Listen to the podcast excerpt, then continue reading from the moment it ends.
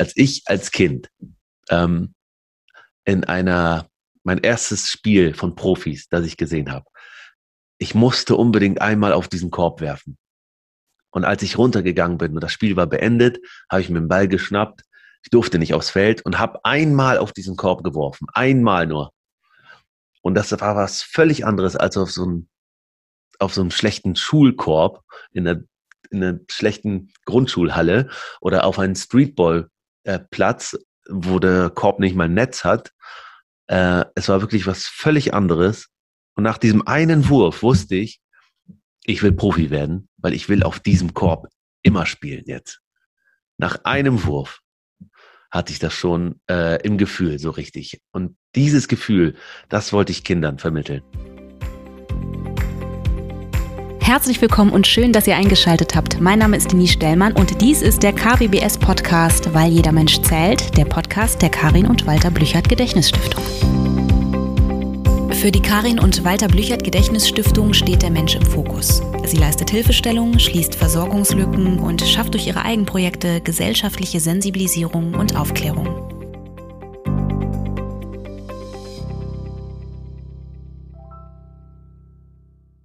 Einen wunderschönen guten Tag und herzlich willkommen zu einer neuen Podcast-Folge. Und ich sitze hier heute mit Summer. Und wer Summer ist und was Summer so macht und worüber wir heute sprechen, das Zweitere werde ich gleich nochmal ein bisschen genauer erläutern. Aber ich möchte euch unbedingt diesen Menschen hier vorstellen, mit dem ich heute diese Folge mache. Lieber Summer, erst einmal schön, dass du da bist. Ich freue mich, dass wir das heute zusammen machen. Und äh, vielleicht erzählst du einmal, wer du bist und was du so machst. Okay. Ähm, ja, hallo erstmal, danke für die Einladung. Ähm, ich bin Sama Ismailat, ähm, bin 82 geboren im Libanon und dann mit sechs sind wir aus dem äh, Libanon dann äh, ausgereist wegen dem Bürgerkrieg, geflohen nach, über Stationen nach Deutschland und ähm, ja, bin dann hier aufgewachsen, mehr oder weniger. Ähm, habe dann habe dann äh, meinen Traum zum Beruf gemacht, bin Basketballprofi geworden, habe davon äh, sieben Jahre gelebt. Ähm, dann habe ich kurz in meinem Land, im Libanon, ein, äh, eine Zeit verbracht, um dort zu spielen. Und von da aus bin ich nach äh, Barcelona, wollte dort eigentlich meine Karriere fortsetzen. Durch eine Verletzung ähm, ja, hat es dann nicht so geklappt, wie ich äh, geplant hatte. Und dann bin ich nach Hamburg zurück, dorthin, wo ich, wo, wo ich, wo alles angefangen hat, wo wir gelandet sind damals und habe jetzt hier meinen eigenen Verein gegründet und ja, habe dort, hab dort jetzt vor, den Verein ähm, ähm, sozusagen aufzubauen von unten bis ganz nach oben in die erste Liga. Das ist unser Ziel. Und nebenbei verfolgen wir ähm, viele soziale Projekte und Inklusionsprojekte und ja, haben großes Engagement nebenbei. Ich habe so viele Fragen und so viele, äh, so viele äh, Gedanken dazu. Ähm, ich habe von euch gehört, das ist schon das erste Mal gehört vor, vor einigen Monaten, äh, weil die Stiftung äh, ja auch mit euch zu tun hat. Und ähm, da war ich schon äh, sehr beeindruckt. Ich musste erst mal lernen, dass es St. Pauli Bats heißt. Mhm. Bats von Fledermäuse aus dem Englischen. Ich habe immer gesagt St. Pauli Bats. Ich dachte, das steht für irgendeine Abkürzung oder es sind irgendwie die Anfangsbuchstaben von etwas. Aber es sind die Bats, liebe Leute. Das muss man hier mal ganz kurz festhalten. Das ja. macht natürlich viel mehr Sinn. ja, also Bats, wir haben uns da extra das, das ähm, also fast jedes Sportteam hat ja so ein Logo, so ein, so ein, so ein meistens ist es ein Tier und Fledermäuse gab es halt überhaupt nicht in Deutschland. So, ne? Also Lions gibt's oft, Tigers und Bulls und keine Ahnung, alle Tiere sind so vertreten. Aber Bats gab's noch gar nicht und deswegen haben wir uns äh, dafür entschieden und das Logo dann auch so gemacht. Fledermaus mit dem Ball. Und das passt auch zu St. Pauli so ein bisschen äh, ja, deswegen haben wir uns, haben wir das gewählt. Du hast gesagt, dass du selber Profi warst und sehr, sehr lange äh, selbst gespielt hast, als du das aufgrund einer Verletzung äh, nicht mehr machen konntest. Wie, wie, wie hast du das für dich erlebt? War das, hast du da Zeit gebraucht oder war das etwas, wo du dich relativ schnell mit, ja, mit, mit abfinden konntest?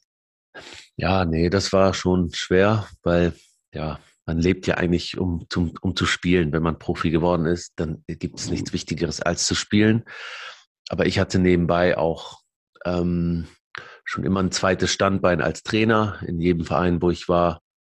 Und ähm, das war auch so der Grund, warum ich in Barcelona ähm, dann gelandet bin am Ende meiner Karriere, weil ich dort auch als Trainer weiterarbeiten möchte. Weil als Spieler hast du immer nur, meistens nur Einjahresverträge und musst dich dann selber bemühen, wo es dann hingeht. Und ja, ist manchmal spannend, aber wenn man so ein bisschen älter geworden ist, dann will man irgendwo auch bleiben. Und da das Angebot beinhaltete auch ein, eine langfristige Position als Trainer dort. Mhm. Und ja, wenn die Karriere dann, wenn man Anfang 30, Mitte 30 ist, geht die Karriere eh dann so langsam dem Ende entgegen. Und ja, aber für mich war von vornherein klar, dass ich als Trainer weiterarbeiten möchte, weil das kann man ewig machen. Und ja, dann habe ich mir, dann habe ich ja diesen Vertrag als Spieler nicht bekommen und dann meinte man zu mir, komm, wir wollen dich doch auch als Trainer behalten, da bist du sogar noch viel wertvoller für uns. Ja, und dann habe ich dann überlegt, komm, ja, ist ja schönes Wetter, schöne Stadt, aber was bin ich in fünf oder zehn Jahren Trainer? Bin ich ein Assistenztrainer von irgendjemandem? Bin ich Cheftrainer? Und wenn es dann nicht so läuft, ist der Trainer der Erste, der dann gehen muss. Und ähm, dann dachte ich mir, ja, suche ich mir lieber eine Stadt, wo es noch nichts gibt, also wo großes Potenzial ist und keine Bundesligamannschaft und gründe meinen eigenen Verein und bin dort halt jetzt langfristig ähm, selbst beschäftigt, so lange wie ich möchte. Und das habe ich dann gemacht.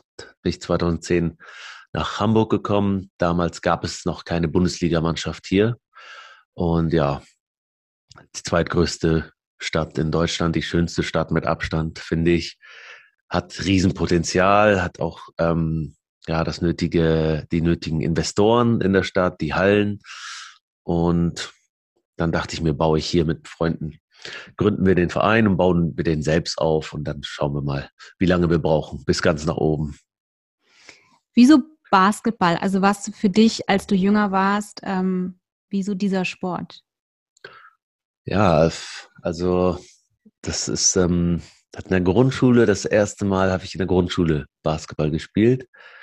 Ähm, ja, da war ich natürlich, Sport war mein Lieblingsfach. Ich mochte Karate, ich mochte Kampfsport. Fußball habe ich natürlich gespielt. Da gab es ja keinen Basketballverein. Fußball gibt es ja überall. Ja, es hat mir aber nicht so viel Spaß gemacht. Es waren zehn Feldspieler mit mir, dann elf Feldspieler insgesamt und jeder macht so sein Ding und ja, viele Egoisten, die müssen hinten bleiben, die müssen ein Stürmer und, und diese Position haben mir nicht gefallen, auch das Zusammenspiel hat mir nicht gefallen und ähm, dann habe ich viele Sportarten so ausprobiert und dann eines Tages in der Schule, ähm, ich weiß noch genau, meine Sportlehrerin damals hat uns gesagt, so schnappt euch mal so einen orangenen Ball. Und ja, ich natürlich hin, alle Kinder beiseite geschoben, mir den schönsten Basketball rausgesucht und bin dann zu ihr meinte, so, äh, was spielen wir jetzt damit? Und dann zeigt sie auf einen drei Meter fünf hohen Korb. Übrigens, als Basketball erfunden wurde, 1891, hat der Erfinder James Naismith einen Korb, so einen ähm, ähm, Weidenkorb, unten abgeschnitten und den 1891 auf drei Meter fünf gehängt. Seitdem hängt er immer noch auf 3,5 Meter. Weltweit. Ja. Das ist so ein bisschen eine schöne Geschichte ja. zu dem Spiel. Obwohl alle Menschen größer, stärker, schneller geworden sind, der Korb ist immer noch auf 3,5 Meter. Ja, und dann zeigt meine Lehrerin auf diesen Korb, 3,5 Meter fünf Höhe und ich so ein kleiner, kleiner Zwerg in der, äh, äh, weiß nicht, zweiten Klasse oder so, guck hoch und denk mir nur, wow, was für ein schweres Spiel wie soll ich den Ball da reinkriegen? Mhm. So, und ja, da ist es dann so passiert. Das denke ich heute auch noch, manchmal, wenn der Ball nicht reingehen will. Aber da, ja, musste man sich halt wirklich ähm, eine Technik überlegen oder unsere Sportlerin hat uns ein, zwei gezeigt. Und da hat halt so ein, ja, das angefangen, mhm. dass mir das wirklich äh, ja, das hat Klick gemacht und das war mein Spiel dann. Die nächsten 30 Jahre hatte ich was zu tun. Das klingt total schön, wenn du das so erzählst, weil ich kann es mir total bildlich vorstellen. Also ich kann es mir total, total vorstellen, äh, wenn du da irgendwie dich durchboxst und sagst, gib mal kurz alles aus dem Weg, ich brauche den schönsten Ball ja. und aber noch gar keine Idee hast, was ja. genau mache ich, was mache ich jetzt eigentlich damit. Ja. Aber du bist, du wärst so weit. Ne? Wir können anfangen, wenn mir jetzt mal jemand sagt, wie es geht. mhm. ein schönes, ist ein schönes Bild. Also ist das im Prinzip sowas wie Liebe auf den ersten Blick gewesen. Du und der, äh, der Sport. Basketball. Ja, ich wusste ja da noch gar nichts darüber. Ich fand nur den Ball cool und einfach das, die Spielidee, den da oben reinzuwerfen. Und ja. von unten sieht das ja so aus, als würde der da kaum reinpassen. Der passt aber zweimal nebeneinander in den Ring. Echt? Ja, das weiß man nicht. Nee. Aber ja, es ist schon, es ist schon schwer. Nicht so wie im Fußball, wo man einen kleinen Ball in so ein Riesentor äh, schießen muss. Äh, ja, so diese Schwierigkeit hat mir schon sofort gefallen und dann ja, bin ich halt zu meinem ähm, zu meinem Nachbar damals. Ich habe da viel Zeit bei meinen Nachbarn verbracht. Äh, und ähm, dann hat er mir gesagt, ähm, ja, du willst Basketball äh, lernen, dann musst du erstmal die ähm, Regeln kennen, auswendig lernen. Ja. Und dann hat er mir so, ein, ähm, so eine Broschüre gegeben mit den Schiri-Handzeichen und dann musste ich die auswendig lernen. Und ja, dann so habe ich halt schon ganz früh einen anderen, ganz anderen Blickwinkel gehabt auf das Spiel. Nicht nur als Spieler, sondern schon echt mit neun Jahren wusste ich schon, wie man als Schiri, was man anzeigt und wie man pfeift, wann, wann, wann man was pfeift und so, hat er mir alles erklärt, weil er selbst auch Basketball-Schiri war. Und ja, dann ähm, so ist schon so ein bisschen ganz früh so der Grundstein gelegt worden, so ähm, wie ich das Spiel sehe und ähm, dass es nicht nur für mich so das Spielen Spaß macht, sondern auch von außen, dass das ähm, zu beobachten und ähm, ja, das ist dann ganz früh äh, hat sich dann das so entwickelt, dass ich parallel auch Trainer sein wollte. Und ja, das habe ich dann auch ähm, mit 16 habe ich, glaube ich, in meinem mein erstes Vereinsspiel gemacht, weil damals wo ich aufgewachsen bin. Das war nicht in Hamburg. Wir sind dann aufs Land in, in Aurich, das ist an der Nordseeküste. Da gab es halt keinen Vereinsbasketball für ähm, Kinder. Und dann musste ich erstmal warten, warten, warten, nur so Just for Fun gespielt und Streetball gespielt. Das ging natürlich mit Freunden, aber im Verein konnte ich erst mit 16 anfangen. Und dann mit 18, 19 habe ich dann auch schon Nee, mit 16 habe ich auch schon angefangen, meine jüngeren Brüder zu trainieren. So, und ja, wir sind ja vier Brüder. Vier Brüder habe ich noch, fünf Brüder insgesamt. Und ähm, ja, da haben natürlich, haben wir natürlich Tag und Nacht Basketball gespielt und hatten dann irgendwann den Haldenschlüssel, sind wir nachts in die Halle gegangen, wirklich Wochenenden da verbracht und Feiertage und ja, das hat schon Spaß gemacht und dann hat man sich immer sehr viel selbst beigebracht und ja, dann so ein ja, zusammen gearbeitet und wenn jemand irgendwas rausgefunden hat, hat das den anderen erzählt und dann ja, natürlich viel NBA geguckt, so nachts um drei Uhr aufgestanden, um NBA-Spiele zu gucken. Damals gab es noch keinen Livestream äh, oder so, ne, konnte man sich nicht einfach Highlights angucken. Da musste man nachts aufstehen und äh, ja, Live-Spiele gucken. Das haben wir dann alle gemacht und ja, hat sich ganz gut entwickelt. Das, das kann man wohl sagen. Mhm. Also meine einzige Erfahrung mit Basketball ist eine sehr schöne tatsächlich. Äh, als ich 13, 12, 13 war, gab es ähm, im Sportunterricht gab es das Angebot, dass wir das machen. Und ähm, ich fand es super. Ich, hatte, ich war ehrlich gesagt nicht so ein klassisches, vermeintlich klassisches Mädchen, Mädchen, die da irgendwie, weiß ich nicht, da im Kreis irgendwie, keine Ahnung, oder mehr Spaß hat an, an, an, an Spielen, die vermeintlich für Mädchen eher sind. Das ist ja sowieso völliger Blödsinn, aber äh, früher war das eben so. Ne? Es wurde sehr mhm. klar kategorisiert, was damals auch schon Blödsinn war, aber hat noch niemand gewusst. Mhm. aber ähm, ich hatte da Spaß am, an, an dem Spiel. Allerdings habe ich mir direkt die Finger gebrochen. Also das darf man, also das fand ich total verrückt, dass die, die Erfahrung, dass äh, wenn man da so äh, unterwegs ist und jemand will dir da den, den Ball wegnehmen, ein ganz ungünstiger Moment und dann sind die Finger gebrochen. Also das war echt, das hat mich, ich hatte, das hat Monate damit zu tun gehabt, weil die Kapseln gerissen sind ähm, und war total traurig, weil ich, es gab ein Turnier und ich hätte total gern da gespielt, aber das war dann nicht mehr möglich und so war die Geschichte dann auch relativ schnell wieder zu Ende. Aber ich erinnere den Spaß, ähm, den Spaß äh, an diesem Spiel, weil es so ein bisschen, es hatte so, es hatte so einen ganz besonderen Charakter, finde ich. Äh, deswegen kann ich äh, das total verstehen, also natürlich nur im Ansatz, aber ich äh, habe eine Idee davon, ähm, warum da so eine Faszination war. Mhm.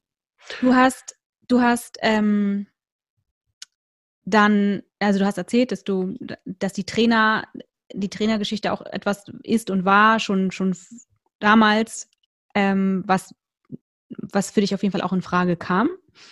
Und ähm, jetzt gibt es die St. Pauli Bats, liebe Leute. Bats. Mhm.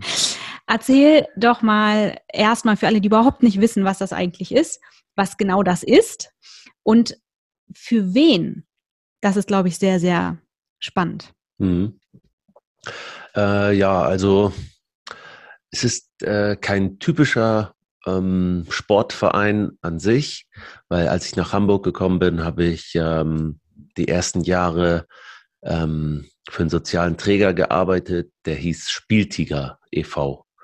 Und ähm, das war so, da habe ich so meine Streetworker-Ausbildung gemacht. Und da sind ähm, drei LKWs von der Stadt ist das finanziert worden. Drei LKWs, äh, zehn Hauptamtliche, 20, 30 ähm, Honorarkräfte sind dann täglich in Siedlungen gefahren, wo wenig Angebot ist für Kinder, auch ein hoher Anteil an äh, Kindern äh, Migrationshintergrund. Damals gab es ja noch nicht so viele Notunterkünfte wie jetzt, aber Bedarfs gab es schon immer und wenig Angebot, Sportangebot für Kinder.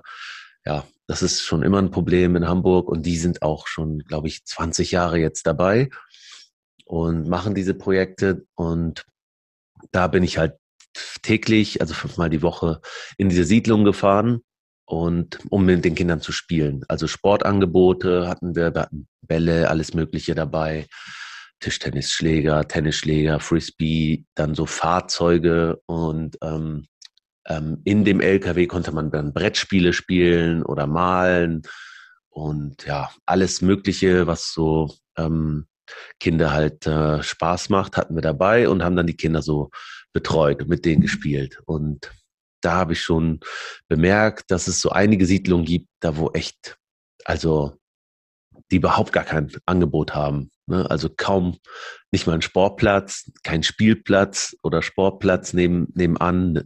An der Autobahnbrücke ist die Siedlung zum Beispiel in Billbrook. Und ähm, ja, das waren eigentlich gute Kids, hatten, die hatten, wurden halt irgendwie vernachlässigt, auch die Eltern haben, konnten nicht viel machen oder haben sich nicht so gut um die gekümmert.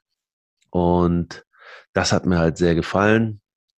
Da habe ich ein paar Jahre dann gearbeitet und habe dann überlegt, als wir diesen unseren Verein St. Pauli Bats gegründet haben, dass wir auch diese Art von Integrationsarbeit mit verankern wollen im Verein. Ja, und ähm, ja, somit haben wir uns dann ganz früh entschieden, nicht nur Basketball anzubieten, sondern auch ähm, ähm, Ausflüge für die Kinder. Äh, wir haben ihn ja 2015 gegründet und da war gerade ja die Migrationswelle und überall sind Containersiedlungen entstanden, Notunterkünfte mit Kindern, die kein Wort Deutsch sprechen. Und da, äh, ja, die haben sich natürlich umso mehr gefreut, dass so ähm, meine, meine Kollegen und ich so arabisch sprechende Leute zu denen gekommen sind und die, oh, große Augen, das spricht Arabisch. So äh, Syrien, Libanesisch ist ja fast das Gleiche. Ähm, und ja, dann haben wir die Kinder da abgeholt, haben mit den Ausflüge gemacht, ähm, in Zooausflüge oder ähm, auch mal äh, Schwimmausflüge, aber auch äh, Turniere und ähm, Camps. Und ja, das hat denen halt richtig, richtig Spaß gemacht, dass wir die Eltern haben sich gefreut, dass wir sie abholen und zurückbringen. Und ja, das ist halt eine, ähm, ja, eine unserer Säulen im Verein dann geworden. Ne? Neben, neben der sportlichen Aufgabe, Jugendteams aufzubauen und die Kinder aus den Notunterkünften dort in unseren Verein irgendwie fest äh, einzubinden, weil in, in Hamburg gibt es ja auch zum Glück die Initiative Kids in die Clubs. Die bezahlen jedem Kind, das sich die Mitgliedsbeiträge nicht leisten kann, bezahlen die die Beiträge. Und somit hat sich, ähm, musste man sich keine Sorgen machen, ähm, ob die Kinder da in dem Verein ähm, mitmachen können, ob sich das leisten können. Das finde ich eine ganz coole äh, Aktion.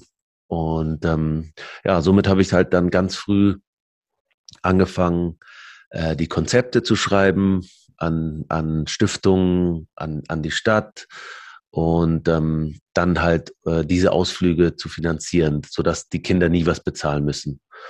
So, und das hat uns halt ähm, ja, Spaß gemacht. Es, wir sind immer bekannter geworden. Die Kinder haben sich sehr gefreut. Mittlerweile fahren wir acht Notunterkünfte an, wöchentlich. Und ähm, ja, machen neben dem Vereinssport das. Und auch an der Schule haben wir auch ähm, in St. Pauli äh, Basketballangebote. Da habe ich als Sportlehrer auch die letzten drei Jahre gearbeitet. Und ja, das sind so unsere Haupt Säulen im Verein. Also der richtige Vereinssport, Basketball, Fußball, Camps, Turniere, Schwimmen, dann unsere, unsere Schulprojekte, da fahren wir auf ähm, Schulmeisterschaften und sowas und ähm, ja, etablieren so eine Schulmannschaft. Das hat auch Kindern sehr geholfen, die ja Probleme hatten in der Schule und dann auf einmal in die Schulmannschaft es geschafft haben. So, das hat ähm, denen auch dann in der Schule letztendlich dann bei dem Unterricht äh, ein bisschen mehr geholfen, weil sie hatten dann irgendwie mehr Spaß daran, zur Schule zu kommen, weil die wussten, oh, nach der Schule gibt's Training. Und ja, das, äh, äh, da sieht man auch eine sehr, sehr gute, sehr schöne Entwicklung. Ja, und ähm, ja, diese dritte Säule ist dann die ähm, Kinder in den Notunterkünften ähm, Projekte für die anzubieten und ähm, finanzieren zu lassen. Wie alt sind die Kinder? Also ähm, wie, wie, wie ist so sozusagen die, die Altersspanne? Äh, also ich habe ähm, angefangen, als ich beim Spieltiger war, da war die Zielgruppe halt ganz kleine Kinder. Nur sobald die rausgehen können, ra spielen können mit sechs bis zwölf ungefähr. Und jetzt ähm, ähm, für unsere Projekte ist die Altersklasse, ähm, also Ausflüge und ähm, so niedrigschwellige Camps, die wir anbieten. Da sind die jüngsten sieben und äh, die ältesten sind dann so 16, 17. Mhm. Ja. Wenn du sagst, dass äh, ihr sozusagen ja direkt in die Not Notunterkünfte geht, das heißt, es ist ja auch, da, da kommen ja Menschen an, die auch aus einem bestimmten Kontext kommen, die auch einiges hinter sich haben. Wie seid ihr da aufgestellt? Also begegnen euch die Schicksale insoweit, als dass man das sozusagen in dem, in dem direkten äh, Kontakt bemerkt, ähm, dass, dass da, dass die Kinder einiges gesehen haben. Ähm, wie geht ihr damit um oder findet das gar nicht statt? Ja, natürlich. Das fängt ja schon damit an, dass wir in die Siedlung kommen und die Kinder ähm, ja, rennen uns entgegen.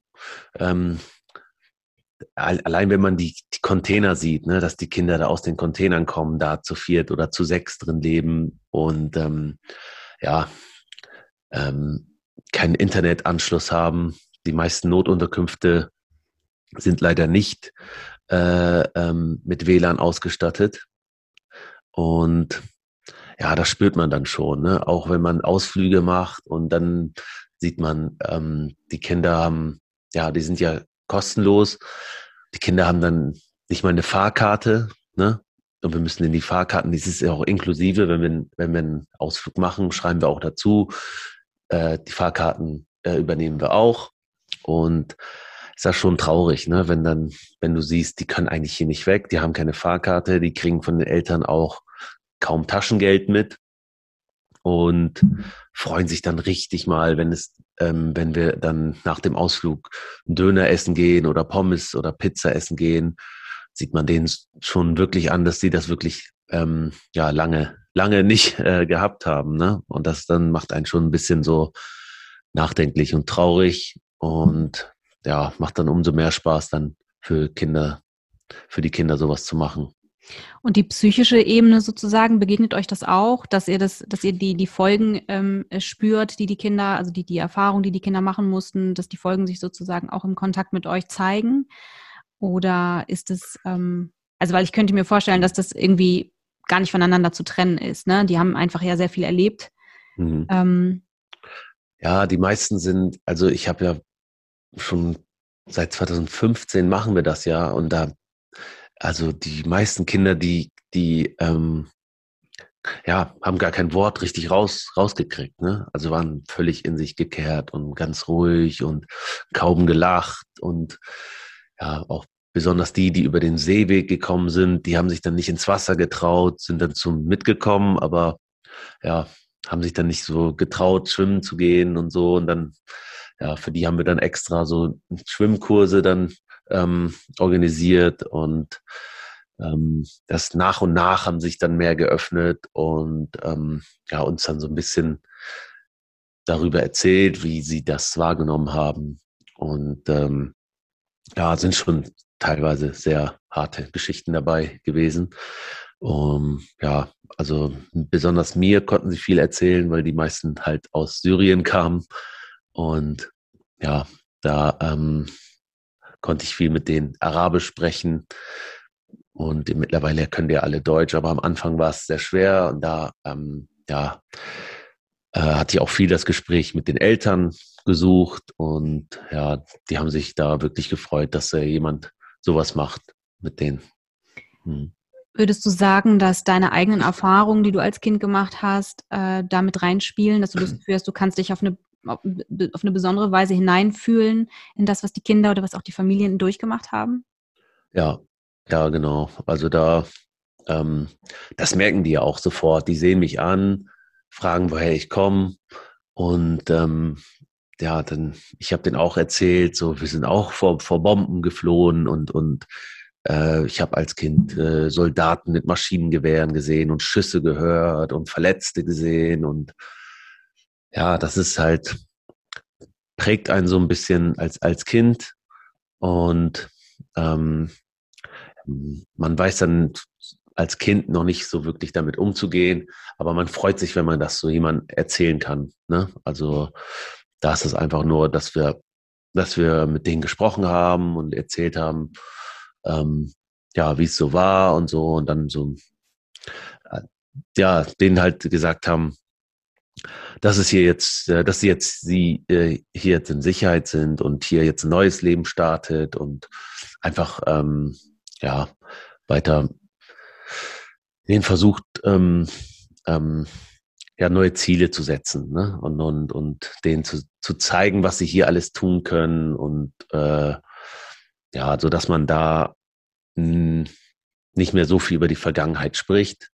Ähm, ja, das ist, hat eigentlich ganz gut geklappt, weil die wurden dann immer, immer fröhlicher und ähm, haben sich dann ähm, ganz gut angepasst auch, haben zwar nicht verstanden, warum sie in Containern leben müssen und ist auch ein bisschen schwer dann in der Schule, wenn sie dann, das kam halt da auch oft äh, vor, dass die Kinder dann ausgelacht wurden, ne, weil sie in Containern leben und ne, Kinder sind ja halt so, das ist äh, Mobbing ist ja ja, das äh, schon vor der Migrationswelle war ja schon jedes dritte Kind oder zweite Kind ähm, hat so Erfahrung damit gemacht und äh, ja, besonders dann diese Kinder, ne, die dann kaum, kaum richtig Deutsch sprechen können und dann in solchen Siedlungen wohnen und ja, wenig Geld haben.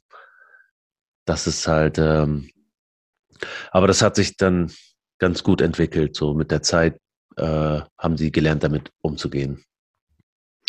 Also geht es dir auch tatsächlich darum, dass du den Kindern perspektivisch etwas aufzeigen kannst, also dass sie, dass sie äh, wieder an etwas glauben können, dass sie an sich glauben mhm. können, dass es mehr gibt als das, was sie vielleicht bis dato in ihrem Leben erlebt haben. Mhm. Und ähm, also ist das auch eine Art Anker und Zukunftsperspektive, wenn ich das richtig verstehe.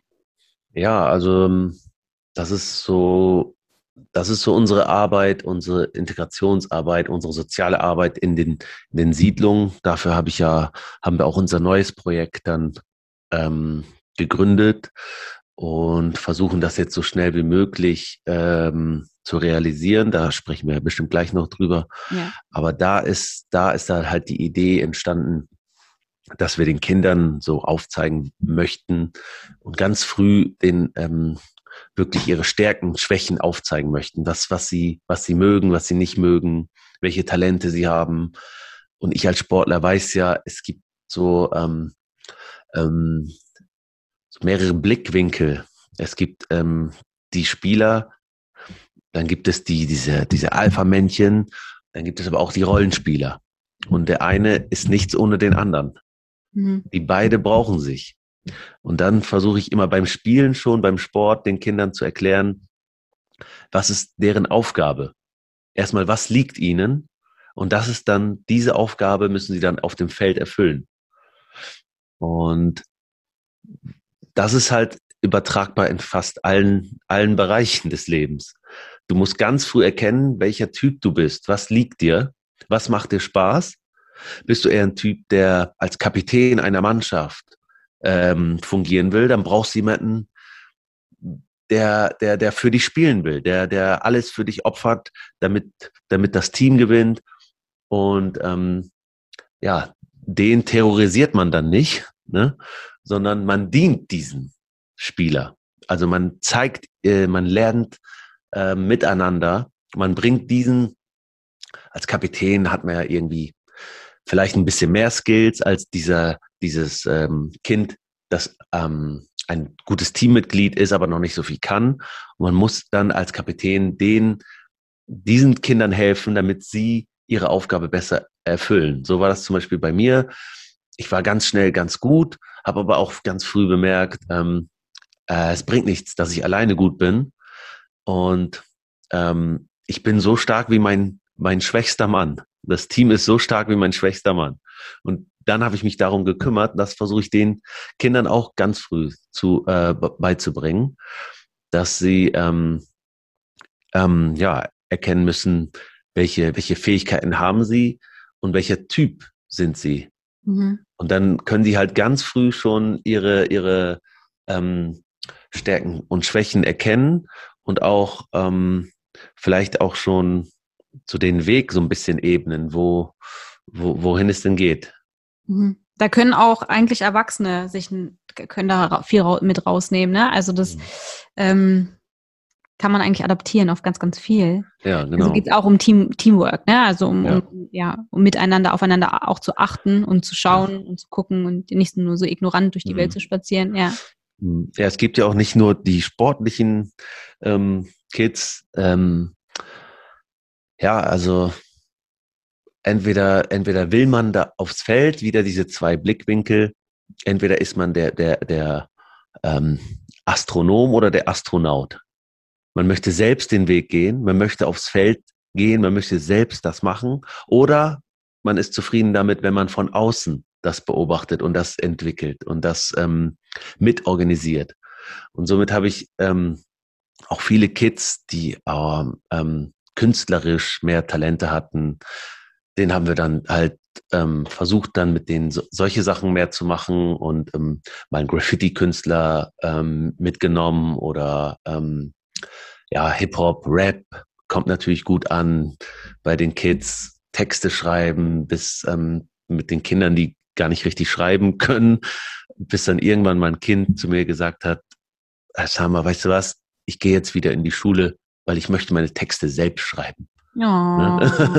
Das war ein ganz kleiner Junge, der meinte, oh, will unbedingt, ja, der will unbedingt, wollte unbedingt Rapper werden, konnte aber überhaupt nicht schreiben und ging nur noch unregelmäßig zur Schule. Das war halt so ein schönes Beispiel. Ja, wohl die so süßeste, ist ja wohl die süßeste Geschichte, die ich seit langem gehört habe. Ja.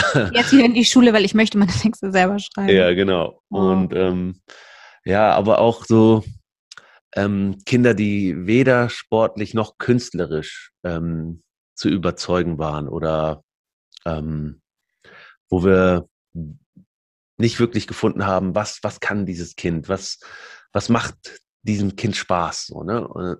Die solche Kinder sind dann sehr gut ähm, im organisatorischen Bereich einzubinden. Ne? Da habe ich zum Beispiel dem einen gesagt, der irgendwie nie Bock hatte auf das, dies und das und Sport war nicht sein Ding, Rappen wollte auch nicht, Kunst war auch nichts für ihn. Da habe ich gesagt, du, weißt was, kannst du mir helfen, die Kinder zusammen zu trommeln? Er so, ah, nee, warum und so. Und dann, ja, habe ich ihm gesagt, komm, ne, du bekommst das und das, wenn du mir, wenn du mir hilfst, die Kinder zusammen zu trommeln. Und dann hat er so Augen gemacht, was? Okay.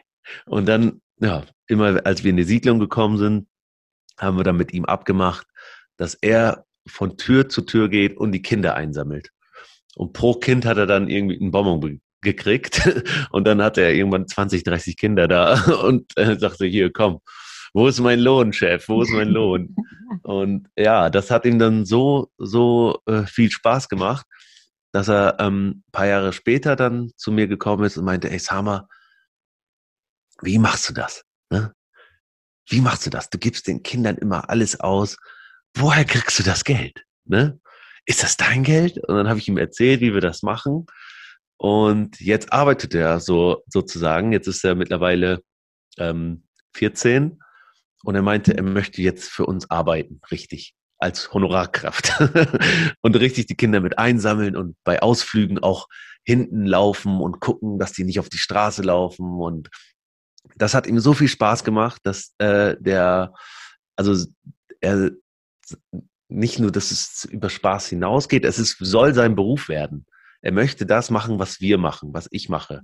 Konzepte schreiben, von der Stadt Geld sammeln oder von Stiftungen und das dann wiederum ausgeben für seine, für seine Freunde, für, sein, für seine äh, Siedlung, für seine ne, Jungs und dann fühlt er sich so richtig cool und dass er wirklich was, was geschafft hat und hat dann so zu, sozusagen über diesen Weg dann den Respekt bekommen, den er nicht als Sportler oder Künstler oder Rapper ähm, ja, bekommen hat. Also das ist, das ist, weißt du, was ich total faszinierend finde, weil ich das ganz häufig tatsächlich vermisse ähm, in der Arbeit mit und für Kinder, ähm, die Fähigkeit, individuell zu bleiben. Das heißt, auch situativ zu schauen, okay, dieses Kind braucht was anderes als das, das Kind daneben. Es sind zwar alles Kinder, aber sind ja nicht die gleichen mhm. Menschen.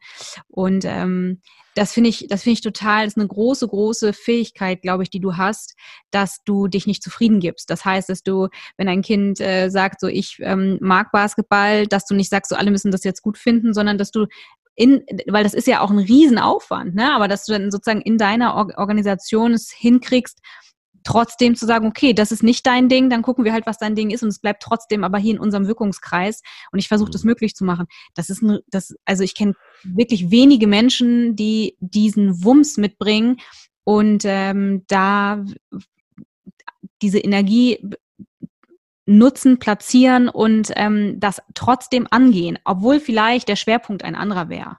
Hm. Weißt du? Das finde ich total beeindruckend. Ich glaube, für ähm, alle Kinder und Jugendliche, für die du das tust, du hast also wahrscheinlich jeden oder jede äh, für die, für, für die Zukunft sozusagen auf jeden Fall gut gestärkt. Das ist, das ist ein, das ist ein Riesending. Ich bin sehr beeindruckt davon. Ja, ja, danke. Das, das ist halt, ähm, hat sich bei mir so entwickelt, weil ich das gerne als Kind gehabt, gehabt hätte. Ne? Mhm. Ich hätte als Kind gerne jemanden gehabt, der so durch die äh, Schule läuft. Ne? Und ähm, meine Trainer haben mich auch ganz früh beeinflusst, meine Fußballtrainer. Das waren, da hatte ich richtig Glück, dass ich da so gute erwischt habe. Die haben mir da auch ähm, ja ähm, viel viel beigebracht. Aber ja, wie gesagt, das ist, ähm, ich habe das auch ganz früh in der Schule schon bemerkt, was wir da einfach, dass wir da einfach so Stoff vor die Nase gesetzt bekommen haben, so ihr lernt das jetzt, ihr macht das jetzt und Punkt. Und ähm, das fehlt meiner Meinung nach in der Schule auch heutzutage noch, dass man da so ein bisschen ähm, ja individuell auf die Kinder zugeht und ja die dann so so fördert, ne? Also die meisten, ich bin ja hier an der Stadtteilschule und Grundschule und ähm, ja, es liegt nicht an den Lehrern, das sind teilweise sehr, sehr gute Lehrer, aber ähm, ja, irgendwie ist das Schulsystem veraltet, finde ich. Also man, man kommt raus und man weiß immer noch nicht, was man kann. Ne? Und das ist halt das, was ich den Kindern ganz, ganz früh, so früh wie möglich vermitteln möchte, dass die ganz früh wissen, welche Stärken und Schwächen haben sie und äh, welche Wünsche und so können sie ganz, ganz früh schon sehen, in welchem Berufsweg sie einschlagen möchten. Ja, äh, bin ich voll bei dir. Also was das System Schule und die Institution Schule an sich angeht, also da gibt's, also das ist sehr frustrierend und an vielen Stellen äh, für mich gar nicht nachzuvollziehen, dass das so überhaupt noch legal ist. Aber da sind wir als Stiftung auch ähm, dran und äh, sind da in diesem Jahr tatsächlich starten wir da auch mit mit mit neuen Dingen, um da ein bisschen ja etwas in Bewegung zu bekommen. Mhm. Du hattest es schon gesagt, ihr habt ein neues Projekt was an den Start geht und das ist der Bats Bus. Genau. genau. erzähl, erzähl doch mal, was, was, was hat das damit auf sich? Ja, also ja, entstanden ist die Idee erstmal 2017. Ähm, damals wurde ich noch ausgelacht, als ich diese Idee hatte. Äh, da, so habe ich da auch ähm, eure Stiftung kennengelernt. Ihr hattet das Doc 2018, glaube ich. Mhm. Und ähm, durch einen, einen, einen Freund bin ich dann darauf aufmerksam geworden, dort einen Basketballstand mhm. aufzubauen, anzubieten. Und ich hatte damals die ähm, eine Korbanlage gekauft ähm, für 12.000 Euro, die teuerste Basketball-Korbanlage, die es gibt also eine professionelle Korbanlage für mein Kinderprojekt Integration durch Streetball.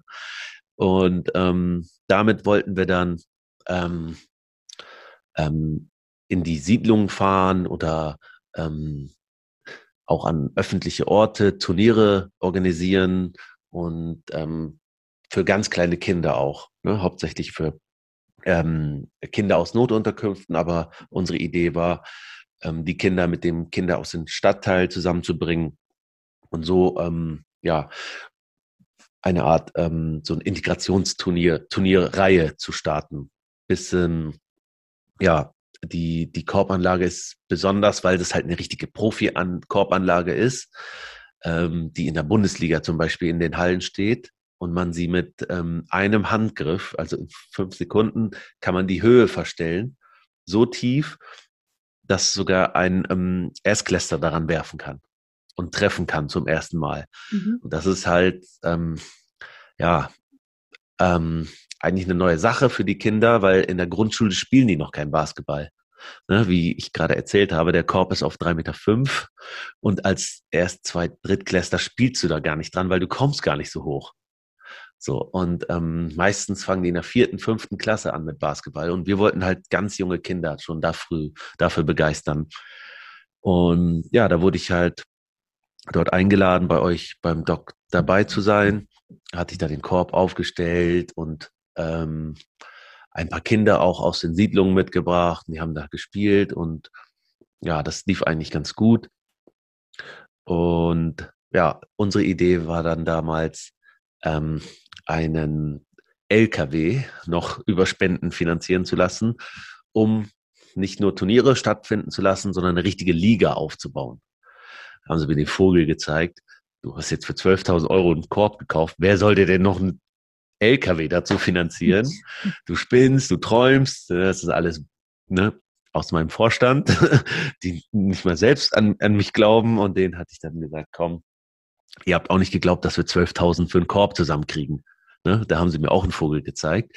Die haben auch gesagt, ähm, wir können auch einen Korb für 1000 kaufen, der auch gut ist. Warum 12.000? Warum den teuersten, besten Korb auf dem Markt? Und da habe ich denen erzählt, als ich als Kind ähm, in einer, mein erstes Spiel von Profis, das ich gesehen habe, ich musste unbedingt einmal auf diesen Korb werfen. Und als ich runtergegangen bin und das Spiel war beendet, habe ich mir den Ball geschnappt, ich durfte nicht aufs Feld und habe einmal auf diesen Korb geworfen. Einmal nur. Und das war was völlig anderes als auf so einem, auf so einem schlechten Schulkorb in einer, in einer schlechten Grundschulhalle oder auf einen Streetballplatz, wo der Korb nicht mal ein Netz hat. Äh, es war wirklich was völlig anderes. Und nach diesem einen Wurf wusste ich, ich will Profi werden, weil ich will auf diesem Korb immer spielen jetzt. Nach einem Wurf hatte ich das schon äh, im Gefühl so richtig. Und dieses Gefühl, das wollte ich Kindern vermitteln. Ne? Dass sie so eine, die allerbeste Korbanlage, die sie je gesehen haben, und die haben wir auch, als die Kinder dann diese Korbanlage gegeben, gesehen haben, also die waren so begeistert, die standen erstmal so da mit großen Augen. Wow, was ist das denn? Weil der sieht aus wie ein Panzer, der rollt und der hat ein riesiges Plexiglas ähm, Brett und der Ring hat, ist halt auch ähm, ähm, ja sehr imposant alles. Und das, das wollte ich halt den Kindern vermitteln. Deswegen habe ich die gekauft. Ja, und dann habe ich es nicht geschafft, die, den LKW zu finanzieren, finanzieren zu lassen. Ähm, dann, ja, 2018, 19, wir haben dann einen Rekord aufgestellt mit 31 Turnieren in Hamburg. Gab's vor, vorher gab es ähm, vielleicht fünf oder zehn Turniere in ganz Hamburg, Streetball-Turniere. Und wir haben alleine 31 gemacht. Und dazu noch zehn Camps. Ähm, ja, das kam dann ganz gut an. Wir haben dann, ähm, wir wurden dann nominiert. Ich wurde dann nominiert äh, für den ähm, Ehrenamtpreis des Jahres von Bezirksamt Mitte. Haben da so ein bisschen dadurch so ein bisschen auch neue, neue ähm, Stiftungen für uns generieren können. Und dann kam aber Corona. Mhm. So. Und dann hieß es so, keine Turniere mehr. Und wir so, wir haben jetzt gerade einen Rekord aufgestellt, ne? Ein Hamburger Rekord und wollten aus diesen Turnieren eine richtige Liga machen, einen Ligabetrieb, wo wir ja die Turniere dann dokumentieren und jeder so eine, in so eine Tabelle und dann ähm, ja ähm, nicht nur die die Kinder aus den Siedlungen Team machen, sondern auch Kinder, die nebenan wohnen und dann halt so eine richtige äh, Kinderliga etablieren. Das durften wir dann alles nicht mehr wir durften dann die Kinder nicht mehr abholen. Wir durften dann nicht mehr da rein in die, in die Siedlung. Und die Kinder waren auf sich allein gestellt. Ja, und das war dann, ja, wir haben dann nichts mehr machen können, außer, ähm, ja, von Weitem mal die Kinder, äh, also sind trotzdem in die Siedlung gegangen, haben mal irgendwie aus dem Fenster raus die Kinder begrüßt oder wenn die draußen im, im äh, Hof gespielt haben, ähm, ja, durften wir nicht. Wir durften nicht mit denen draußen spielen. Wir durften nicht in die Siedlung. Und da habe ich halt zum ersten Mal bemerkt, Moment, ähm, was macht er eigentlich den ganzen Tag?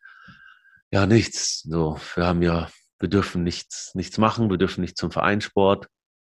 Es war ja alles verboten. Die Hallen waren auch zu. Vereinssport war ja auch auf Eis gelegt. Da habe ich halt bemerkt, dass die auch keinen, äh, da habe ich erst bemerkt, dass die keinen Internetanschluss haben. Da habe ich gesagt, wie macht ihr das denn? Wenn ihr, ähm, also Zoom geht sowieso nicht, ne? Mhm. Stream mhm. irgendwie, äh, könnte denn wenigstens die ähm, ähm, WhatsApp-Nachrichten öffnen oder E-Mails öffnen? Ja, manchmal. Und das, also das hat mich so wirklich erschüttert. Ich bin zur Stadt und habe gefragt, warum? Warum ist das so? Mhm. Ähm, und dann hat man mir gesagt, es ist halt eine Notunterkunft und in der Notunterkunft gehört halt WLAN nicht zur Grundausstattung. Ich so, okay, verstehe ich, aber jetzt ist ja eine andere Situation und die Kinder werden ähm, benachteiligt und ähm, also die kriegen psychischen Knaps, äh, Knacks jetzt, ne? Es dauert nicht mehr lange und die geben auf, die ähm, haben keinen Bock mehr und fühlen sich so ähm, irgendwie vernachlässigt, dass sie die Lust verlieren. Was meinen Sie, was dann mit denen passiert? Ja, und dann hat man mir einfach gesagt, ja, das ist halt so und ähm, da können wir nichts tun. So. Ja, unglaublich, unglaublich. Äh, das eins, eines der Argumente war ähm, einem einer Familie, deutschen Familie, die Hartz IV bezieht, den bezahlen wir auch nicht das Internet. Also was soll das denn? Ja, also das war ein Argument. Ich will die, die Person jetzt nicht nennen, namentlich, aber das war jemand von der Stadt, der mir das gesagt hat. Habe ich den geantwortet, ja, ne, eine Familie, die Hartz IV bezieht, die hat die Wahl, für 20 Euro sich Internet zu beschaffen. Aber die haben ja noch nicht mal einen Anschluss. Ne? Ah, sowas ist doch wirklich, das ist, weißt du was, das sind, das sind so ekelhafte Machtstrukturen, das geht ja. mir so dermaßen auf die Nerven, weil da, mhm. das ist reine Ermessenssache. Das geht über, da geht's überhaupt nicht, geht nicht. Doch, geht, du hast nur keinen ja. Bock drauf. So, dann sag's genau. wenigstens so, weißt du? Genau. Meine Güte. Ja, und dann habe ich auch eine ehrliche getroffen von der Stadt. Also ich habe da wirklich äh, das Telefon selbst in die Hand genommen und da telefoniert. Und ähm, komischerweise in jeder Siedlung ähm, sind die Unterkunftsleiter meistens Fördern und Wohnen betreibt fast alle äh, Notunterkünfte. Mhm. Und die Unterkunftsleiter und deren Mitarbeiter, die haben natürlich Internet, die müssen noch Mails beantworten. Ne? Mhm. Und wenn die Internet haben, dann ist das nicht so schwer. Dann ist das ein. Repeater, den du an die Steckdose machst, dann haben die anderen auch Internet. Also da habe ich mich gefragt, möchte das jemand verhindern, dass die den Zugang zu Internet haben oder was ist hier los? Und dann kam wieder eine sehr ehrliche Frau von der Stadt, die kurze, Zeit, kurze Zeit später in Rente gegangen ist. Solche Leute sind ja meistens nochmal ein bisschen ehrlicher zum Ende ihrer Karriere und die meinte dann zu mir, ja, ich sag das, wie es ist.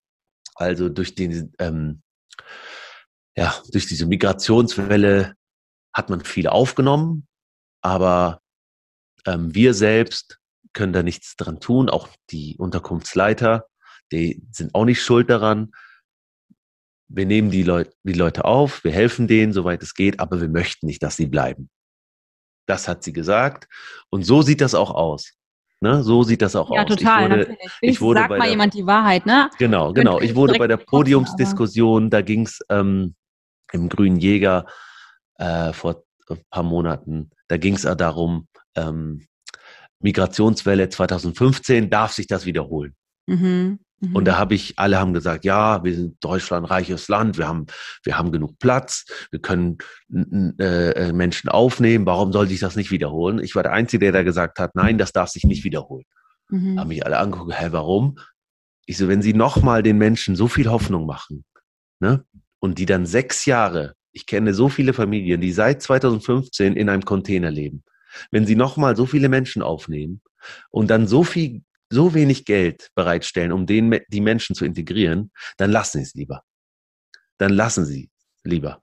Lassen sie den Menschen, geben sie den Menschen nicht diese Hoffnung.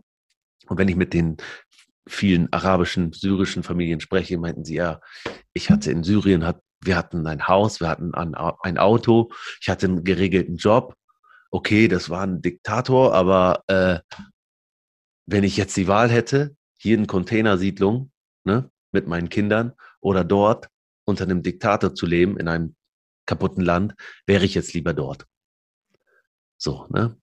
Und da ist mir das dann wirklich bewusst geworden, dass ähm, ja man da wirklich, das war diese Aussage von dieser Frau, dass man denen helfen möchte, aber nicht möchte, dass sie bleiben. Das hat mich wirklich, äh, ja, das ich würde gerne ich würde gerne einmal an dieser Stelle sagen, für Menschen, die zuhören und jetzt vielleicht irgendwie, äh, ja, sich ärgern oder aufregen oder irgendwelche ja, Dinge denken wie ja, aber jemand, der aus dem Krieg kommt, der müsste auch dankbar sein. Und ich glaube, was ganz viele nicht verstehen oder schwer nachvollziehen können, die noch nie in ihrem Leben ähm, in so schweren Krisen fest gesteckt sind oder feststeckten, ähm, aus denen sie alleine nicht rauskommen konnten, wo sie angewiesen waren auf Hilfe von außen. Ähm, ich, ich, ich glaube, dass, dass das sehr schwierig ist für Menschen nachzuvollziehen, dass ähm, das vermeintlich schlimmere Übel für Menschen im Außen nicht automatisch auch das schlimmere Übel ist, auch wenn das vermeintlich schlimmer aussieht, wenn man nicht betroffen ist, wenn man nicht in der Situation steckt. Aber es können sich ja alle mal da hineinfühlen, wie das ist, wenn man alles, was man hatte, und damit ist nicht mal der materielle, äh, ist nicht mal der materielle Kontext gemeint, sondern deine, dein Land, deine Stadt, deine Umgebung. Wenn du das hinter dir lassen musst, wenn du in ein Land kommst, wo du sehr viel Ablehnung erfährst, wo du feststeckst in, in, in einem Container, ohne Zugang quasi zur, vielleicht auch zur Heimat, die Möglichkeit nicht haben, nicht zu haben, Kontakt aufzunehmen zu etwas, was dir Halt gibt, wenn das alles nicht möglich ist, wenn du vielleicht auch, jeder, jeder hat sicherlich in seinem Leben schon mal das Gefühl gehabt, ich werde nicht so richtig gebraucht und wie blöd sich das anfühlt und dass das total auf die Psyche geht. Und wenn man sich das Gesamte jetzt mal hier in Summe anguckt, alles verloren, dann der, der, der unglaublich schreckliche Weg in dieses Land, dann das abgelehnt werden, keinerlei Bewegung, immer nur warten müssen. Und wenn man nachfragt, kriegt man direkt noch einen auf den Deckel. Das permanente Gefühl, nicht wirklich wertvoll zu sein. Dass ein Mensch, der das erlebt, über viele Jahre sagt, da wäre ich lieber in meinem Land geblieben, wo es, wo die Umstände grauenhaft sind, im Außen, aber im, im Innen eben nicht. Hm. Das ist total wichtig, das hier einmal zu sagen, dass also alle Menschen, die sich jetzt vielleicht gerade aufregen und so bitte, bevor ihr das tut, fühlt euch da eine Sekunde rein und dann ist das vielleicht auch ein Tick besser zu verstehen. Ich glaube, das ist sehr, sehr wichtig, dass, dass das einmal gesagt wird. Ja, das stimmt. Ja, und dann Aber durch diese, durch diese Situation habe ich dann ähm, ähm, haben wir dieses, dieses LKW-Projekt ein bisschen modifiziert und dachten uns, ähm, wir müssen jetzt sofort dafür sorgen, dass diese Kinder ähm, wenigstens für kurze Zeit mal äh, einen äh, WLAN-Anschluss haben, Internet haben.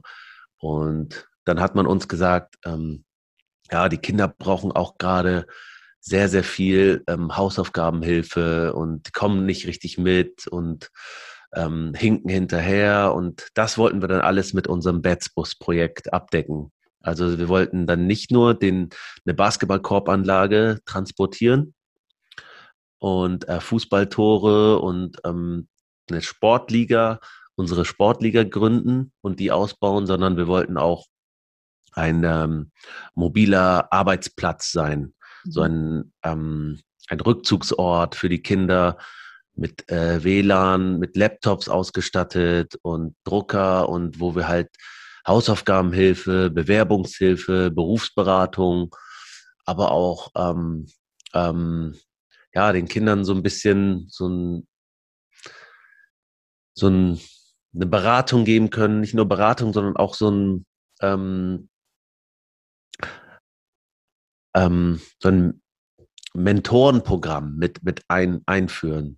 So, mhm. wo die Kinder, auch wenn wir weg sind, ähm, dass sie sich dann an die jeweiligen Personen melden können. Wir haben ja auch viele, so wollten wir zum Beispiel Ehrenamtliche mit einbinden, die sich, die immer fragen, können wir euch helfen, braucht ihr irgendwie Unterstützung?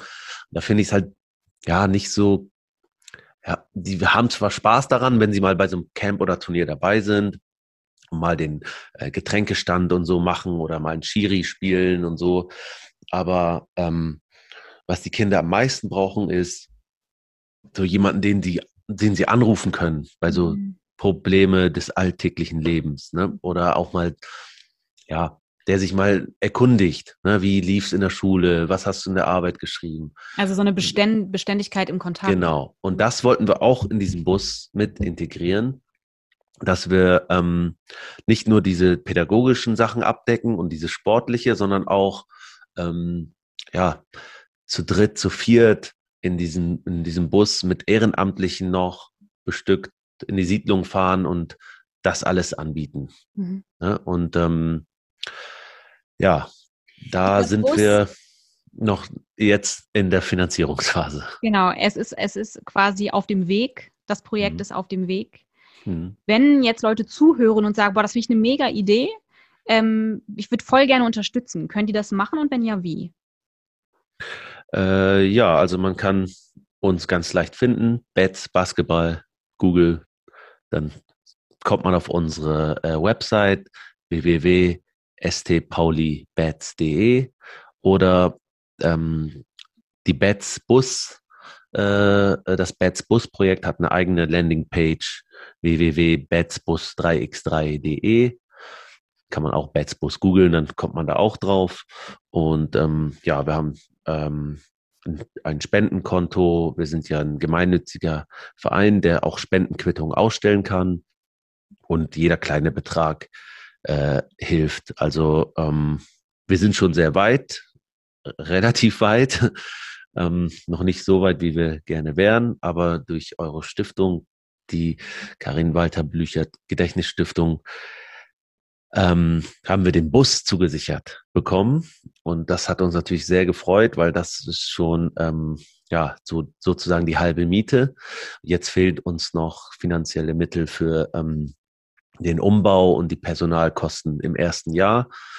Und ja, dann wollen wir das Projekt ähm, langfristig auch weiterführen. Das ist jetzt in der Corona-Krise entstanden und ähm, es soll aber ein langfristig, langfristiges Projekt werden. Also ähm, weil der Bedarf besteht auch nach Corona noch und ähm, wir haben auch die Zielgruppe erweitert. So ähm, seid ihr ja zum Glück auf uns auch zugekommen, dadurch, dass wir auch ein ähm, Inklusionsarbeit mhm. ne, äh, mitmachen wollen und Kinder mit Handicap mit einbinden wollen. Und das ist für uns auch genauso wichtig. Und ja, somit ähm, decken wir halt nicht nur diese Zielgruppe ähm, ähm, Kinder in Notunterkünften ab, sondern unsere Zielgruppe sind jetzt einfach benachteiligte Kinder. Mhm. So, also Kinder mit Handicap, Kinder in Notunterkünften, aber auch ganz normale Wohnsiedlungen, wo ähm, eine, eine deutsche Familie mit Kindern auch Lust hätte, daran teilzunehmen, wenig Angebot hat. Und für die ist dieses Projekt auch. Und mhm. das ist halt für alle natürlich kostenlos. Und ähm, ja, wir würden uns freuen, wenn wir, wenn wir da unterstützt, weitere Unterstützer finden. Ja, ich finde das äh, wirklich, wirklich großartig. Ich sehe schon die Busse durch ganz Deutschland fahren in meiner Vision. ähm, wenn es in meiner Fantasie sind es schon mehrere. Äh, das heißt, liebe Leute, schaut gerne mal vorbei, nehmt euch einen Moment Zeit und ähm, ja, unterstützt, wenn ihr könnt. Das äh, ist wirklich eine sehr, sehr wichtige und gute Sache hier. Lieber Summer, wir sind schon fast am Ende. Wir nehmen schon über eine Stunde auf. Das habe ich überhaupt nicht richtig mitgekriegt, um ehrlich zu sein. Ähm, Gibt es etwas, was du gerne noch sagen möchtest? Etwas, wo du sagst, das hast du jetzt noch nicht gesagt, das ist dir noch wichtig, das würde ich gerne hier noch platzieren? Ähm, ich habe eigentlich alles gesagt. Also man muss sich immer, man muss sich immer ähm, die Frage stellen, ähm, so ein Kind, das hat, das hat viel erlebt, also ein Kind mit Fluchterfahrung hat viel erlebt, ein Kind mit Handicap hat schon viel erlebt und ähm, hat noch das ganze Leben vor sich. Und wenn man da mit ähm, nur ein paar Euros oder mit ein bisschen Zeit, die man selbst hat, ehrenamtliches Engagement, dem diesem Kind helfen kann, auch wenn es nur eins von zehn ist. Und dieses Kind wacht auf und freut sich auf den Tag und freut sich auf das Leben, freut sich, diese Person wiederzusehen oder uns, den Bus äh, ähm, wiederzusehen. Und ähm, wenn man also Kindern so, so viel mit auf den Weg geben kann, dann erfüllt das auch das eigene Leben. Und ich finde, ähm, ja, die haben noch nichts, nichts falsch gemacht und haben das ganze Leben vor sich und die verdienen diese Chance. Und ich würde mich da freuen, wenn man ähm, das aus dem Blickwinkel sieht, dass man als selbst als Kind genau solche Leute ähm, sich gewünscht hätte. Das da bin ich uneingeschränkt bei dir. Ich finde, das hast du sehr schön zusammengefasst. Viele Menschen vergessen auch, wie es, wie sich das anfühlt oder wie sich das angefühlt hat, ein Kind zu sein. Und wenn man äh, das schon nicht mehr so richtig äh, irgendwie auf dem Schirm hat, dann dann passiert es sehr, sehr schnell, dass, dass man auch mit äh, ja nicht, nicht so ganz geöffneten Augen durch die Welt spaziert. Ich glaube, es ist super wichtig, dass wir das tun und dass wir für die Kleinsten und Jüngsten mitsehen und mithören und vor allem eine Stimme sind. Ich, ähm, lieber Summer, dieser Podcast hat eine, ein kleines Ritual. Das heißt, äh, mit jeder Folge, die ich quasi abschließe, stelle ich noch eine Off-Topic-Frage. Das heißt, ich würde dir total gerne eine Frage stellen, die hat gar nichts mit unserem Thema zu tun. Und ähm, würde mich total freuen, wenn du sie beantwortest. Du musst aber überhaupt nicht. Du kannst auch sagen, finde ich total blöd, die Frage möchte ich überhaupt nichts zu sagen. Das ist total okay. Aber ich würde sie dir gerne einmal stellen. Bist du einverstanden? Ja, okay. okay. Ich habe mir mehrere rausgeschrieben.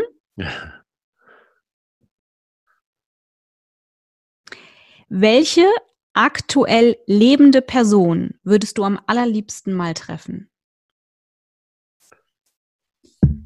Aktuell lebende Person. Hm.